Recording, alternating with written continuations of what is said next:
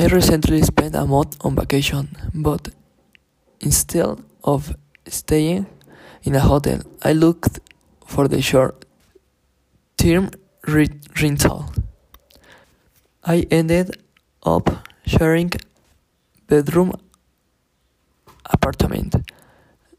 That's an apartment with two bedrooms, a living room, and a kitchen with some friends.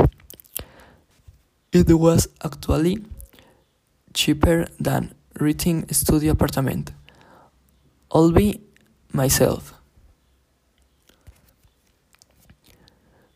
The apartment was on the top floor of a five-story building, and it had a balcony overlooking the ocean. From the roof, we also had a nice view of the city skyline. The apartment had recently been removed, meaning it was fixed up on removal and was fully furnished.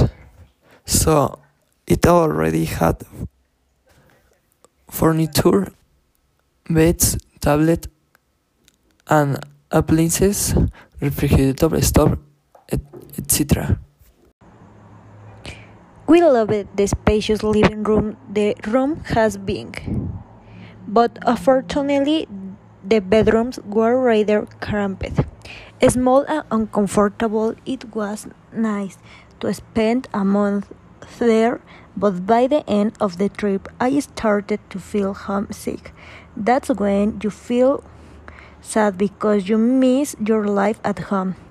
I'd really like to have a place of my own so that I am not throwing away money or rent every month, but the threes a real shortage of affordable housing house apartments that are reasonably priced in my city even if I stay away from the upscale neighborhoods areas where rich people live I'd still have to take out a mortgage borrow money from the bank in order to buy a house and it'll take me more than 13 years pay off.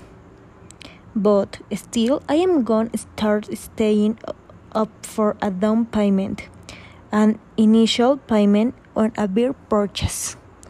Someday, when I do move into a new place, I'll be sure to throw a housewarming party, a party to celebrate living a new house apartment.